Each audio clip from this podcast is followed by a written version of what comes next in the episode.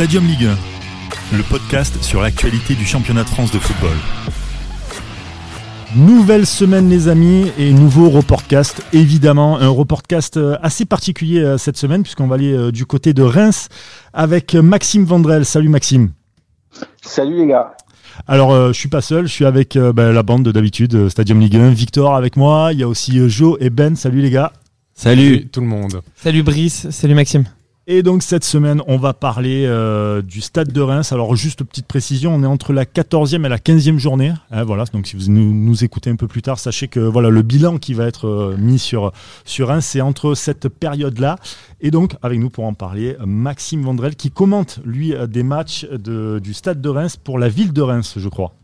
Exactement, c'est ça. C'est un système qui a été mis en place à la suite euh, de la Coupe du Monde féminine où ça avait été testé au stade Auguste Delaune et qui perdure dans le temps. C'est l'un des héritages de la Coupe du Monde féminine. C'est un bel héritage en tout cas et ça montre aussi euh, l'enthousiasme qu'a cette ville pour, euh, pour ce club qui est plutôt bien structuré. quelles sont tes impressions toi sur, sur ce club-là? Alors, c'est un club qui, qui grandit bien, qui a, euh, fait un petit peu le yo-yo euh, dans les années, enfin dans le début de, de la décennie, qui semble depuis la remontée, c'est-à-dire depuis le début de l'année dernière, euh, il y, a une phase avec, il y a une ère avec David Guillon, qui est l'entraîneur actuel, qui a repris le club euh, à, à la suite du à la suite euh, du départ de Derzakarian après une année de Ligue 2 assez compliquée. Ça fait maintenant trois ans que David Guillon est là et, euh, et tout se passe bien. La première année, ils sont champions. La deuxième année, euh, ils remontent donc et ça se passe plutôt bien l'année dernière en Ligue 1. Et cette année, bon, cette année, le, le jeu n'y est pas, clairement. Je pense qu'on y reviendra après. Mais, euh, mais euh, en termes de business model, euh, c'est pas mal. En termes de, euh, de, de, pour faire venir les joueurs, il y a une petite aura qui s'est créée aussi. Et puis, et puis, ça se maintient, on va dire, dans le dans le ventre mou du, de la Ligue 1, qui est un peu le plan pour le moment de, du stade, je pense. Oui, Maxime, euh, bah tu, tu, tu, fais bien de le dire. Le, le fait d'être descendu en Ligue 2 a structuré le club en quelque sorte. Est-ce que tu pourrais dire que cette descente en Ligue 2 a été un mal pour un bien pour un club comme Reims aujourd'hui? Oui, oui, euh, clairement, parce que ça a permis notamment l'avènement de, de, David Guillon mmh. euh, à la tête, à la tête maintenant de, de l'effectif pro, qui a des idées, qui arrive avec euh, des fond un fondement défensif euh, puissant. On avait pu le voir euh, en Ligue 2 quand l'année où ils sont champions. Mm. L'année dernière déjà, même si ça s'était un petit peu effiloché sur la deuxième partie de saison. Et là, ils sont actuellement meilleure défense de, de Ligue 2, de Ligue 1, pardon. Donc c'est quand même une, une sacrée, une sacrée perf. Euh, après, il y a toujours des petites, des petits soucis, on va dire, dans, dans les transitions et dans le, dans tout l'aspect offensif. Mais, euh, mais oui, ça a été, c'est un club qui grandit petit à petit. Les supporters ici, il y a une vraie attente. Et euh, vu que le club a eu un petit peu l'habitude, la mauvaise habitude depuis l'année dernière et la remontée de battre l'OM, de battre le PSG cette année. Euh, il y a un peu des envies qui sont des envies de, de Coupe d'Europe tout de suite, tu vois, d'aller d'aller chercher vraiment ça le, quoi ça s'enflamme un petit peu et je pense que ça serait pas bon pour le club. Au contraire, là, une, une dixième place cette année, s'installer tranquillement dans cette Ligue 1, ce serait déjà euh, top, un peu comme ce que fait Angers, par exemple, euh, qui s'est installé durablement en Ligue 1 et qui est jamais vraiment inquiété. Ce type de club-là, pour une ville comme Reims, je pense que le projet pourrait être dans un, à court terme celui-là et être cohérent.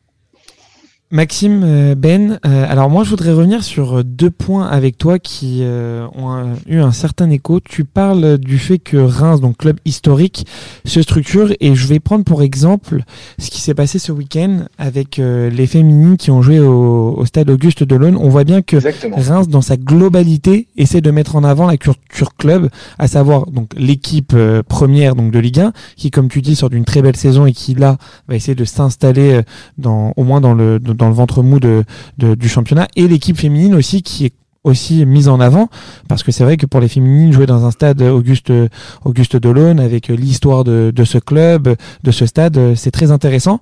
Et j'aimerais aussi t'interroger toujours dans, dans, cette même idée de construction et de pérennisation du club sur le transfert avorté de Houdin euh, cet été. Je voulais avoir ton point de vue euh, et savoir toi qui suis le club au quotidien si ça a été une réelle volonté des dirigeants de Reims de frapper fort en disant voilà c'est peut-être notre meilleur joueur mais on va le garder. L'appel des millions ne changera rien à la politique qu'on est en train de mettre en place, qui est sur le long terme. Voilà, je voulais avoir ton impression sur cette décision qui a quand même eu un certain écho sur le marché des transferts. Alors, concernant les féminines, effectivement, c'est un, club pionnier en matière de, football féminin. Il joue beaucoup dessus. Euh, on a l'institution Stade de Reims, comme, euh, comme le club l'aime l'appeler euh, ici, et effectivement, euh, c'est chouette pour les pour les filles. J'ai pu le commenter le match contre le PSG. C'est chouette pour les filles d'être devant 3000, 4000 personnes et de mmh. pouvoir jouer dans le stade Auguste Delon. Il y avait une belle ambiance en plus sur place, des supporters parisiens qui ont fait le déplacement. C'était une belle Exactement, qui ont qui ont mis le feu. Ils ont mis le feu clairement. et non mais c'est bien aussi pour ça donne une belle image. Vraiment, euh, l'ensemble de la rencontre a donné une belle image du du club et même du football féminin. Je pense que c'était une bonne publicité. Et, et, le club surfe un petit peu là-dessus, effectivement. Il y a eu la, la, remontée en Ligue 1 pour les garçons. Il y a la montée euh, l'année dernière en, en, D1, en D1F euh, des filles pour cette pour cette année. Et, et le club sur, surfe sur cette vague un peu positive en tout point. Euh, ils sont bien aidés aussi par un excellent service communication et marketing, qui est vraiment de, dans, je pense, le top 3 de ce qui peut se faire en, en Ligue 1 en termes de disponibilité, d'idées, euh, de mise en place de, enfin d'activation avec les marques, etc. Euh, même euh, même ici en local. Bon, on l'avait même vu en début de en début de saison, euh, juste avant le début de la saison, avec un de vos un de vos sponsors justement qui est une compagnie aérienne et et ça il y avait. C'est vrai qu'ils avaient fait une pub qui avait... fait une pub qui avait fait le buzz sur les sur les réseaux sociaux qui était très imaginative. Donc pour le coup, je partage totalement ton avis sur le fait que la communication de, de Reims fait partie des meilleurs de, de, notre Ligue 1, quoi, pour le coup. Ils ont un community manager aussi qui a une plume euh, très présente euh, lors, euh, lors des matchs. qui est taquin, qui est truc, franchement, ils ont, ils ont qui compris. Aime bien, qui aime bien répondre sur Twitter. Ça ils, sont très bons. C'est une équipe de 4 ou de 5. Avant, ils étaient 4, peut-être qu'ils ont recruté. Et euh, c'est drivé par Benjamin Parot. Euh, mais toute l'équipe est, est, chouette. Et même euh, à côtoyer au quotidien, c'est des gens super euh, qui se prennent pas la tête. Et, et ils sont ils sont l'image qui montre du club. Donc franchement, en tout point sur ce niveau-là, le stade fait aussi partie des, des bonnes trouvailles et des bonnes surprises de cette Ligue 1 pour revenir sur Rémi Houdin et ta deuxième question, euh, dès la fin de saison dernière, le club euh, a plus ou moins euh, eu en tête l'idée que peut-être Rémi Houdin ne ferait pas deux fois la même saison que ce qu'il a fait l'an passé mmh. et qu'il était peut-être euh, un petit peu en surchauffe ou en surréussite.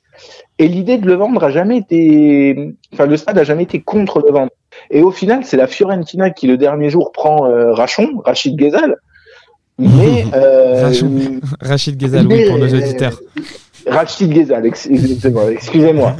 euh, et, et, ils prennent Ghezal, et en fait, c'est un jeu d'agent où euh, on a fait croire à Rémi Houdin qu'il allait potentiellement, qu'il avait une touche avec la Fiorentina, mais la Fiorentina n'a jamais été plus intéressée que ça pour mettre 10 millions. Après, si un club avait, avait, si un club avait mis 10 millions sur Houdin cet été, euh, Rémi Houdin serait parti. Hmm. Et même le 31, euh, le 30, enfin non, c'était pas le 31, le dernier jour du mercato. Euh, pour la petite histoire, moi, je, je, je, partais en déplacement pour mon vrai travail et j'ai croisé le matin Rémi Houdin à la gare. Et lui, euh, ah attendu euh, à Paris, je crois, euh, il attendait au final à Paris que sa situation se décante. Il attendait des appels pour savoir s'il partait faire une visite médicale ou pas, et s'il partait signer un contrat ou pas. Jusqu'au dernier jour, il a été dans cette incertitude-là, en sachant que le club voulait potentiellement le vendre. Euh, et, et c'est compliqué, même pour lui aujourd'hui, de, de revenir. Exactement, tu vois, là tu parles de communication et c'est vrai que le transfert de, euh, de Rémi Houdin, pour le grand public, le faux ça s'est pas forcément passé comme ça. C'est-à-dire qu'on a vraiment eu l'impression que c'était les dirigeants une, euh, euh, rémois qui avaient la main sur ce transfert mm. et qui avaient un peu utilisé ce transfert avorté pour euh, montrer à leurs supporters et à la France du football que voilà, Reims était de nouveau euh, compétitif et voulait garder ses meilleurs éléments. Après, la communication sur les transferts, c'est toujours très compliqué. Effectivement, aussi, hein. mais c'est vrai que cet exemple pour le, le stade de Reims, on va dire. justement, était. après, après, je pense que le, le club aussi part du postulat où les joueurs sont remplaçables. On l'a vu avec Edouard Mendy.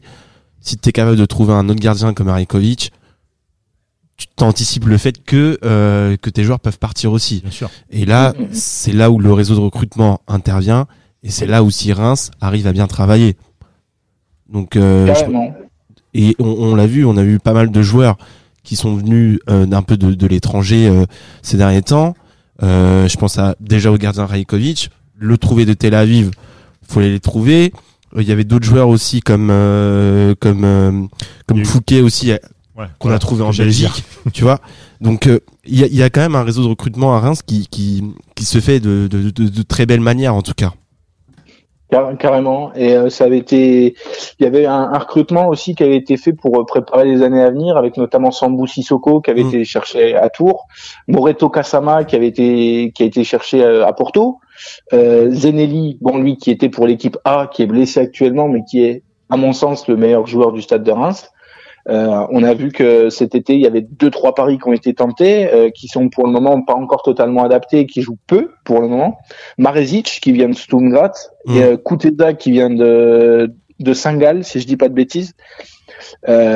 Il y a effectivement cette cette tendance à aller chercher la pépite pour remplacer des mecs qui pourraient potentiellement partir et qui sont euh, un petit peu qui sont arrivés à leur pic si tu veux mmh. et c'est ça aussi le business model d'un club comme euh, comme Reims et je trouve ça je trouve ça pas trop pas trop con pas trop déconnant parce mmh. que parce qu'à un moment donné les, les, joueurs qui sont à Reims et qui performent à Reims ont aussi envie d'aller voir ailleurs et je pense que Rémi Houdin s'était fait aussi par exemple à l'idée euh, d'aller découvrir la première ligue ou d'aller découvrir la Serie A ou même d'aller un petit peu plus dans le nord de la France découvrir le LOSC ça aurait pu se faire.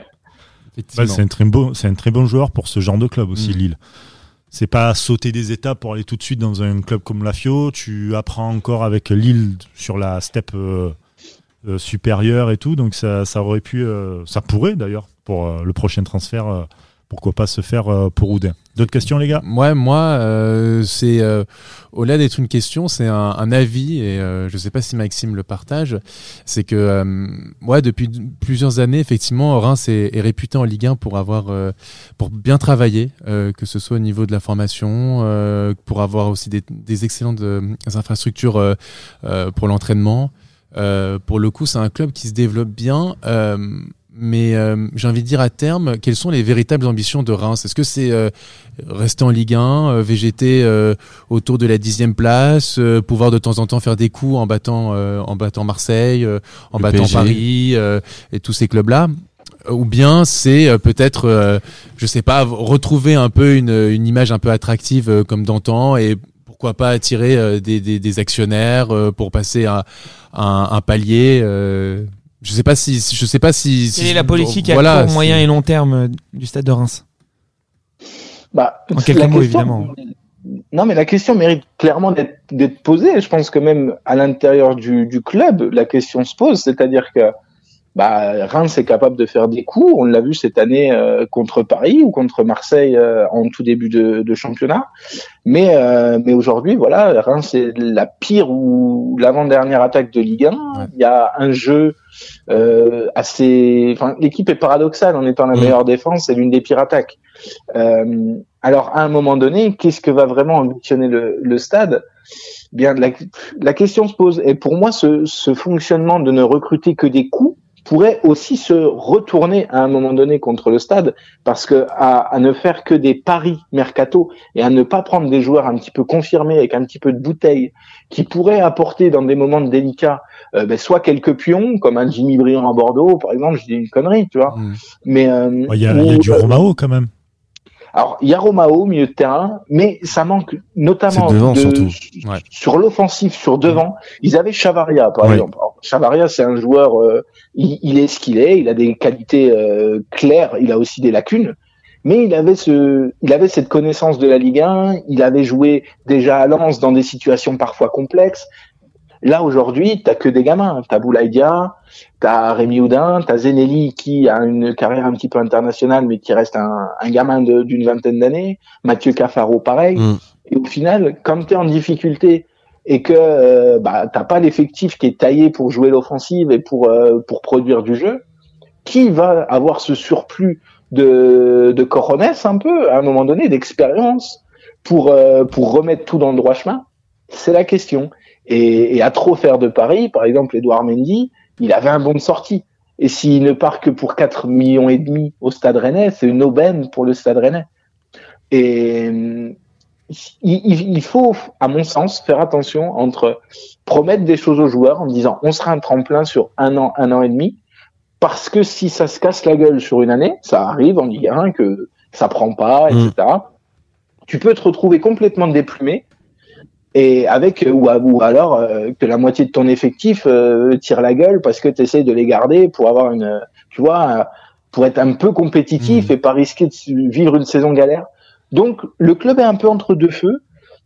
Je pense quand même qu'il y a de la marge euh, financière déjà, en termes de talent brut aussi. David Guillon est un bon coach, un, sur le plan humain aussi. Euh, notamment sur le plan humain euh, et sur les, un bon coach, mais euh, je, trouve qu'il tâtonne un peu cette saison par rapport à l'année dernière. L'année dernière, euh, je trouvais que le jeu de Reims était vraiment très enthousiasmant. Là, il, fait peut-être trop de gestion. Peut-être qu'il y a trop de gestion en fait dans son dans son effectif. Ouais, bah, j'ai toujours l'impression qu'il il a jamais, bah, en même temps, on se souvient au Parc des Princes, euh, il avait bien fait tourner son effectif et pourtant euh, c'est bah, un des un des meilleurs matchs. Euh, tu me dis si je me trompe, Maxime, c'est un des meilleurs matchs cette saison du, de, de Reims dans le jeu quoi. Franchement, ils étaient, je, les avais trouvés impressionnants quoi. Sans doute le meilleur avec en termes d'efficacité, celui contre l'OM aussi, qui, est, qui est une pépite. Mais, euh, mais, oui, qu'est-ce qui explique ça justement, le fait que Reims soit capable de pouvoir euh, développer du jeu aussi intéressant euh, contre les gros, euh, que ce soit cette saison ou bien même en général l'année dernière, je trouvais que vraiment il développait un jeu très intéressant. Et là, cette saison où la, la plupart des matchs où c'est vraiment extrêmement à domicile, à domicile ils ont que deux victoires, c'est la 15 c'est une équipe de Ligue 1. Voilà, c'est ça. C'est pour le coup, c'est vraiment, euh, je dirais pas ennuyeux, mais euh, une forme de monotonie. C'est vrai que euh. la saison dernière, Reims c'était une des références à domicile. Mmh. Le jeu prenait Auguste Delon. C'est vrai que c'était des beaux matchs, surtout en fin de saison. Alors, je suis d'accord avec toi. en Ligue 2, là pour le coup, en Ligue 2, c'était l'une des meilleures équipes depuis ces dix dernières années. quand ils sont champions.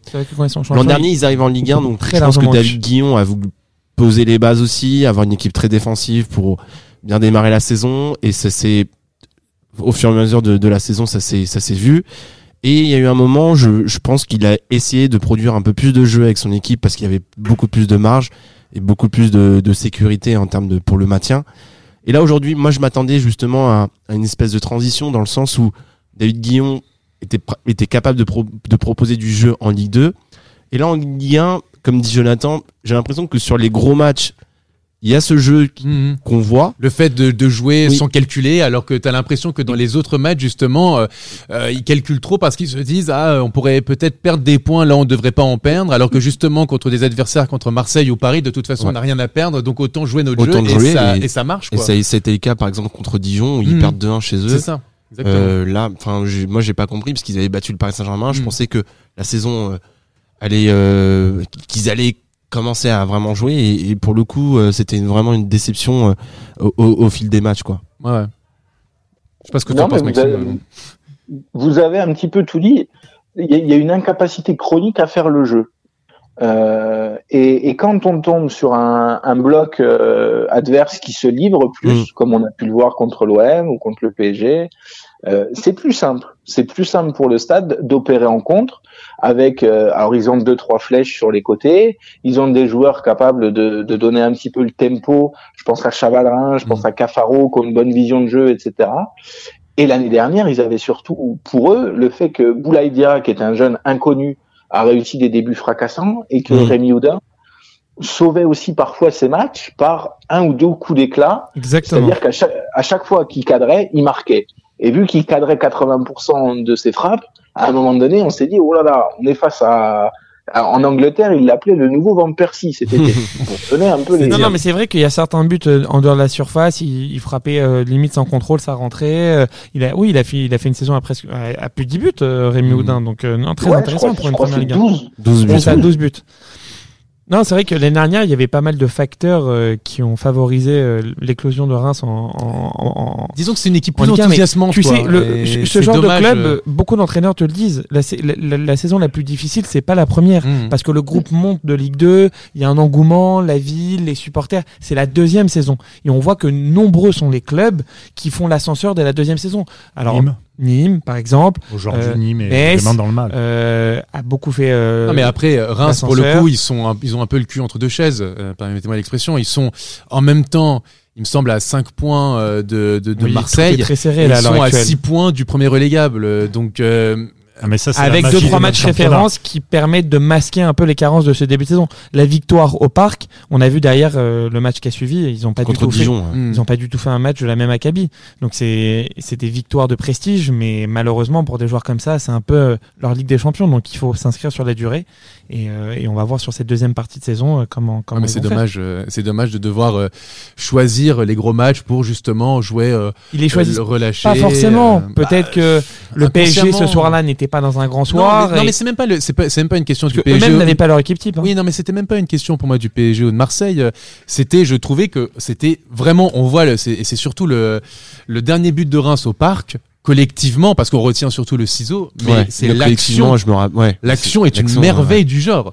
Euh, pour avoir été au parc ce soir-là, pour avoir été effectivement pour avoir été au parc ce soir-là, franchement, c'était une, action de jeu à une ou deux touches de balle où les Parisiens couraient derrière après le ballon. J'étais impressionné, quoi, impressionné que Reims euh, pouvait proposer ce genre de choses, et je trouve ça dommage qu'ils se limitent à ça seulement dans les gros matchs, parce qu'on ce qu'on se disait tout à l'heure, c'est qu'effectivement ils se disent bon, bon, on n'a rien à perdre, donc on part dans un match où de toute façon normalement on ne devrait pas prendre des points donc autant s'amuser autant jouer et ils jouent et ils jouent bien. Et c'est dommage qu'ils aient pas la même philosophie de jeu euh, dans les dans les dans les petits matchs. Alors peut-être qu'ils auraient ils concéderaient peut-être plus de défaites euh, ils encaisseraient plus de buts mais au moins je pense que et de un, ils feraient plaisir à leurs supporters euh, parce qu'ils développeraient du jeu intéressant et ça créerait une forme de d'engouement. Et de deux, bah, qui, dit qu'on peut que Reims serait pas plus haut en Ligue 1 avec avec le niveau d'aujourd'hui de notre Ligue 1 en hein. termes d'effectifs, ils sont à la place qu'ils méritent. Après, effectivement, quand tu vois la qualité des matchs contre le PSG et Marseille, tu peux espérer plus. Mm. Mais c'est difficile de tenir ce niveau de jeu sur toute une saison. Et aussi, le PSG Marseille, derrière, c'est pas un bloc bas. Quand tu vois des équipes comme Toulouse, comme Dijon, comme Nantes, comme euh, Metz par exemple, derrière ça met le bus. Donc pour des attaquants qui ont justement un peu de ballon comme Chavaria, etc., c'est pas euh, mm. c'est pas le même terrain favorable qu'au parc quand tu avais un Verratti qui euh, était pas vraiment dans son match, tu avais une ligne offensive qui revenait jamais. Voilà, il y a plusieurs paramètres à prendre en compte. Mais Reims, à l'heure actuelle, a tous les critères pour s'installer en Ligue 1 et puis espérer faire des beaux parcours, un peu comme Strasbourg, un peu comme Lille il y a quelques années, un peu comme Montpellier, peut-être aller chercher une place européenne ou un beau parcours mm. en coupe. Puis ils ont les infrastructures, euh, Exactement, le centre de formation, on en euh, parlait en off tout à l'heure, c'est mm. l'un des meilleurs centres de formation, ils ont énormément accentué leur politique sportive dessus, on a vu les jeunes qui sont en train de sortir, ils ont compris qu'ils n'étaient pas dans un modèle économique d'achat et de revente, mais plutôt de création et tant mieux parce que. Et tant mieux. Non, le, modèle, le modèle économique mis en place par Reims, pour moi, c'est un modèle euh, qui, sur le long terme, ou du moins sur le moyen terme, est très très intéressant. On dirait comme beaucoup de clubs de Ligue 1 qui sont comme ça. Sous réserve de rester en Ligue 1, par contre, parce que c'est vrai que quand tu descends en Ligue 2, on a vu comme des clubs comme Lens, Auxerre, qui avaient cette politique de formation, c'est un peu plus difficile. Parce qu'ils étaient aussi très mal gérés, il y a eu d'autres problèmes. Oui, bien sûr, il n'y a pas que la politique de formation. Mais... Et je pense pas que Caillot, qui est donc le, président de, de, Reims, soit dans. Un des présidents les plus appréciés en Ligue 1. Maxime va peut-être nous le confirmer, mais. Oui, oui, oui, la bonne presse ici, clairement. Euh, et puis il est plutôt bien implanté dans le, on va dire dans le dans le groupe des présidents, là, leur petite réunion, euh, le G20 des présidents. Euh, donc, donc non, non, non, il, il, a réussi à faire de Reims une place peut-être sans doute pas une place forte, mais une place qui compte et qui est lui écouté en tout cas et quand il parle au club et quand il parle euh, dans ces types d'assemblées. Donc euh, donc non non c'est lui en tout cas est, est, un bon gestionnaire et il peut s'appuyer aussi sur un, un, staff élargi et quand je dis staff c'est le board aussi c'est le directeur euh, directeur général. Euh, c'est costaud et même pour aller chercher, on parlait du centre de formation, mais on peut parler aussi de, vous l'avez dit tout à l'heure, c'est pas pour vous paraphraser, mais le, en termes de recrutement, ils sont bons, ils vont, ils vont les chercher loin et ils se trompent pas toujours. Donc euh, tout, tout est là pour que pour que ça aille bien et je pense pour confirmer un peu ce que vous disiez tout à l'heure, la, la plus dure sera peut-être la deuxième. C'est que une s'ils se maintiennent et qu'ils font deux trois bons trucs cette année, euh, après ça, ça pourrait être être lancé avec notamment l'année prochaine Zenelli qui fera sans doute une année complète avec peut-être deux trois joueurs qui arriveront aussi. Donc un, un, nouveau cycle peut-être avec le départ d'Abdelhamid, ce genre de ce genre de, de joueur. Donc l'avenir pourrait être radieux à condition cette année de pas faire de bêtises, j'ai envie de dire. Eh bien, écoute, on va terminer sur cette belle phrase. Tu as bien conclu ce reportcast donc sur le stade de Reims. On te remercie encore, euh, Maxime Vendrel, d'être, euh, d'avoir été avec nous dans Stadium Ligue 1. Et puis, euh, on espère le meilleur pour le stade de Reims. on espère un vrai beau développement et pourquoi pas une place européenne dans les, dans les prochaines années. C'est en tout cas retrouver le, stade de Reims en Coupe d'Europe, ça serait un, beau symbole. Il leur reste plus qu'une chance en Coupe de la Ligue, hein, donc euh, qu'il la joue à fond. Et puis on rappelle pour euh, pour les matchs que tu commandes pour la ville de Reims, c'est sur des fréquences donc éphémères, les jours de match dans l'agglomération euh, rémoise. Exactement, et au stade en direct pour pour ceux qui en font la demande ou pour les personnes déficientes visuelles. Ok, eh ben écoute, merci beaucoup. On te dit euh, donc à très vite pour euh, d'autres infos sur le Stade de Reims ou pourquoi pas d'autres euh, d'autres clubs. Merci à toi. Merci à vous, c'était un plaisir. C'était Stadium Ligue 1, un podcast produit par Sport Content en partenariat avec Urban Soccer.